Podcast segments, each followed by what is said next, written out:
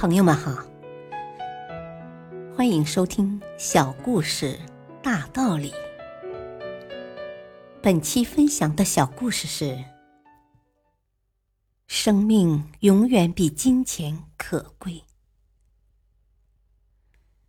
我曾看到有这样一篇短文：撒哈拉沙漠的腹地中，一对骑着马的行人正缓缓的向前行进。从这些人的装束上看，有四个人应该是商人，还有一个少年应该是他们的雇工。长长的马队在茫茫的沙海中穿行，远处的沙丘微微在移动。啊，是沙尘暴！少年喊道。话声刚过，流沙在暴风中顷刻而至。在一阵漫天的飞沙走石之后，沙漠又恢复了平静。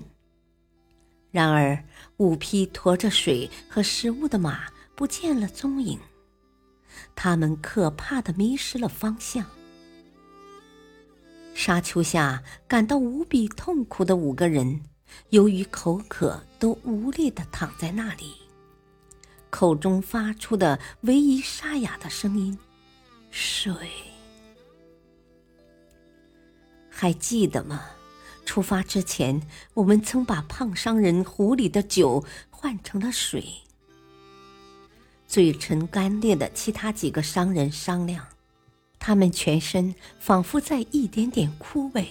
他们开始将目光都转移向了一个胖商人的身上。啊，现在能让自己喝到那壶井水的最有效办法。或许就是用金钱换取。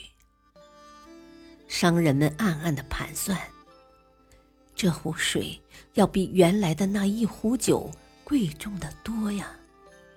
谁能得到这壶水，谁就能走出沙漠；否则，烈日下，沙漠犹如烘烤炉。我用十枚金币买那一壶井水。受伤人抢先发话：“啊，我用十二枚金币买那一壶井水。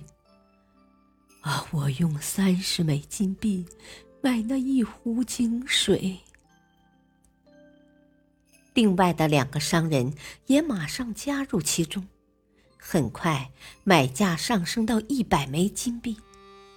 最后，这三个商人都愿意倾其所有，用金币换水。此时，一声不响的，唯有故宫少年。啊，我身上没有金币，因而那一壶水一滴也不属于我。他绝望的闭着眼睛躺下，任凭他们争吵着买水。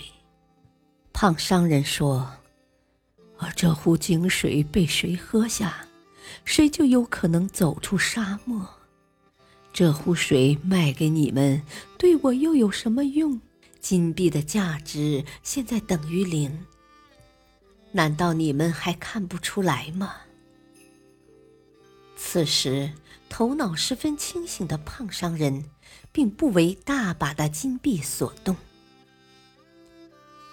随后，四个商人为争夺那壶井水，展开了一场生死搏斗。从厮打叫骂发展到拳头相加，进一步又用上了贴身的匕首、皮带。很快，搏杀平息了，四个商人都倒了下去，谁也没有得到那壶井水。意外的，他属于了那个身无分文的干杂活的少年。一时间。这场始料不及的突变，把这个少年弄得有些茫然不知所措了。更让他心动的是，散落在地上的大把金币映入他的视线。那些从前与他一直无缘、金灿灿的、对他毫无感情的金币，只要他肯弯下腰，此时就可以成为他们的新主人。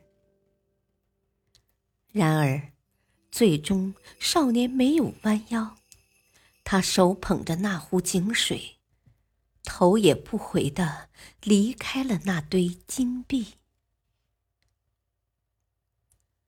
大道理，聪明的少年十分清楚，拾一枚金币就可能会再拾起两枚、三枚，以致全部。沙漠中负重行走会加大干渴的程度。他虽然得到了这壶井水，但同样还有可能倒下去。在物欲。金钱、欲望、生命即将结束的那一瞬间，你会舍弃什么呢？其实，生命比任何事物都有价值。感谢收听，再会。